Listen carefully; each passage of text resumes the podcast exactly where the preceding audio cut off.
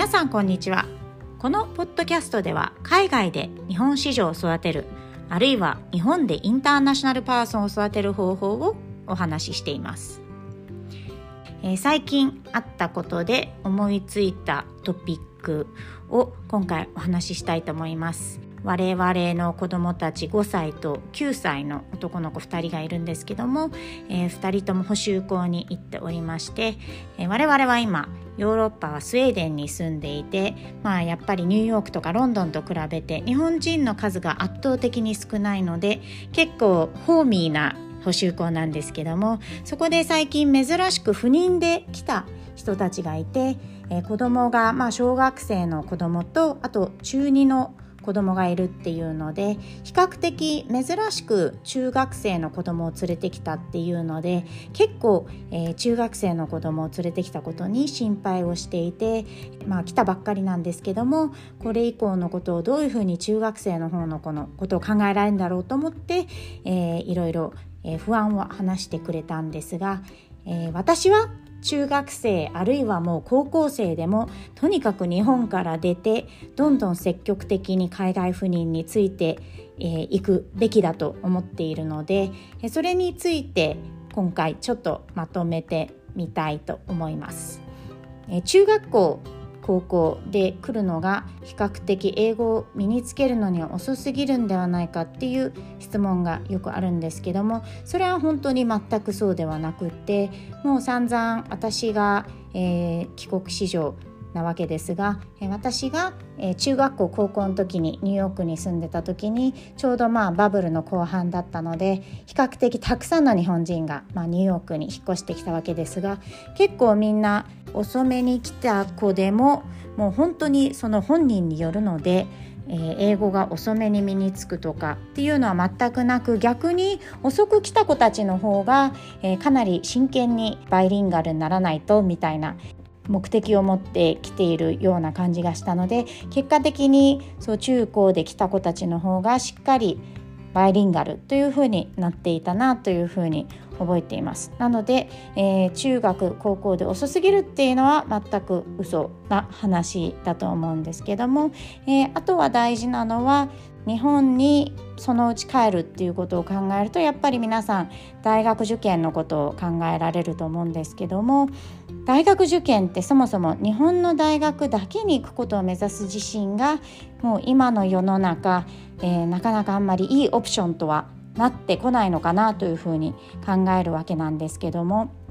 えー、帰国子女となりうる、まあ、海外赴任で中学生の子供を連れてくる場合に、えー、大学日本の大学も海外の大学も両方受けられるオプションを手に入れるくらいに、えー、ポジティブに思った方がいいのではというふうに私は見ます。そもそも大学はやっぱり勉強するところで日本の大学は皆さんやっぱりまあ昔からずっとこうバーンアウトしちゃう感じでそのまんま大学の4年間遊び続けるみたいなことがよくあるのでそれはやっぱり、えー、ななぜそこにを目指して日本の大学に行くんだろうっていうのがあります。でやっぱり、えー、海外の大学のオプションがあった方が、えー、その子どもにとって一番いいのではというふうに思うのはそのそもそも日本の大学がその唯一のオプションであるべきではないので、えー、それを、まあ、理由にする必要はないかなというふうに思います。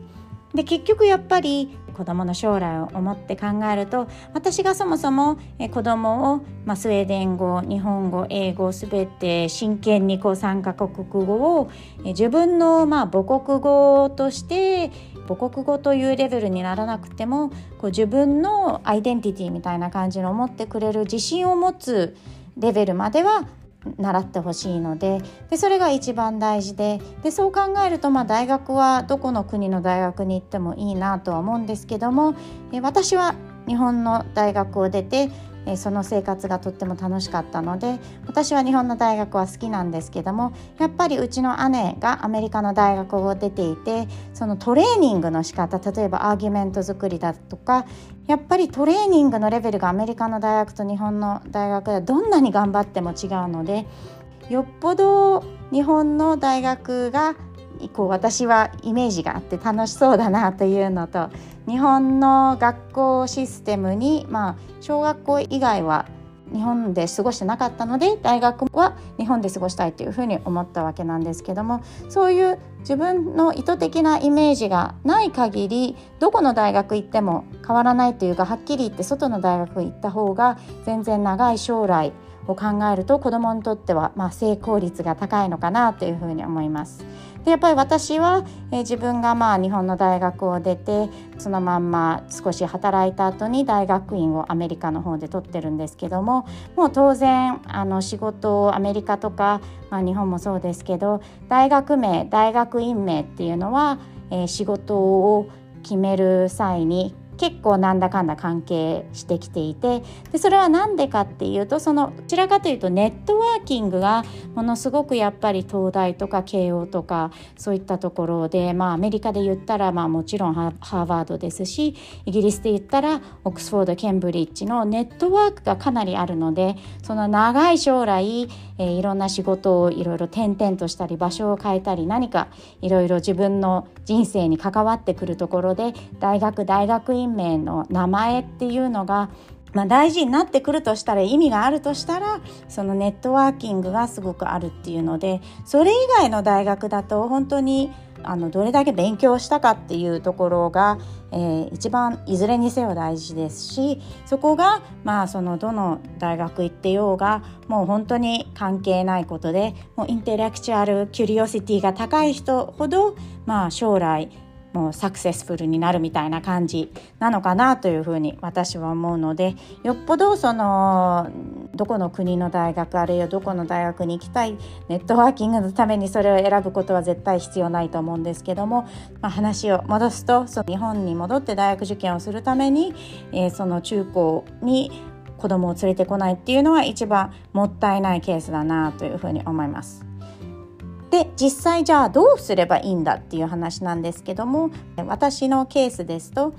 中学1年になる前小6の3学期に日本からアメリカに父が赴任になってでローカルの現地校プラス補修校の形で4年間アメリカにいたわけなんですけどもえとっても中途半端な時期の、まあ、高2の夏に日本に帰って、まあ、オプションとしては編入試験で空いてるところに入れてもらう。でそれもやっぱり10人に1人しか取んないとか20人に1人しか取んないとかその今年は高校編入はやりませんってよく ICU とかああいう学校があるんですけどもそれをやらない年もあったりするのででまあそれを目指して、えー、たまたま私は、えーと、一つ学校、えー、決まってで1年半だけ日本の高校入ってから較的非効率なんですけど普通の帰国枠をほとんど使わないで大学受験をする形になったんですけどももう一つのやり方としてはもちろんその1年なり2年なりアメリカにいる間にスキップをしてしまって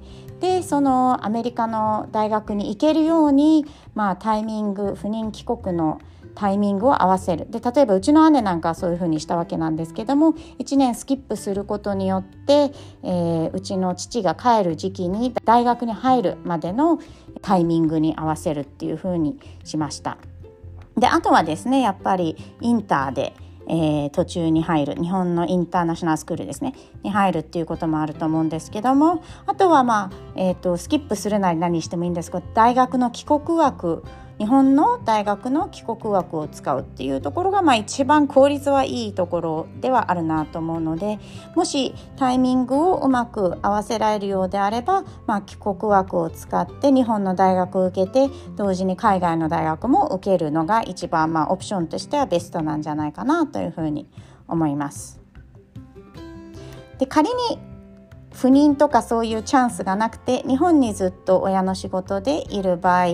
そういう場合でもやっぱり親が早めにこう海外に行くオプテュニティを作ってあげるっていうのはとっても大事なことだと思うので積極的に、ま、中学高校の時にホームステイとか、まあ、交換留学ですね。そういうのを作る機会があったりやったりあとはまあ最近ちょっと YouTuber なんかで見ているとボーディングスクールに中学高校の時から入れてでそのまままあ子供がイギリスの大学だったり、まあ、スイスなんかでボーディングスクールはよくありますけどヨーロッパの大学に入れるっていうようなオプションもあってでそれはなんか私の時代の高校の時にボーディングスクール入れられた人たちって結構親がこう超大金持ちでもう高校の時からボーディングスクールスイスのボーディングスクールですみたいなそういうお友達とかたまにいましたけども今はどちらかというとそういう感じではなく聞こえるのでいろいろオプションはあるのかなというふうに思います。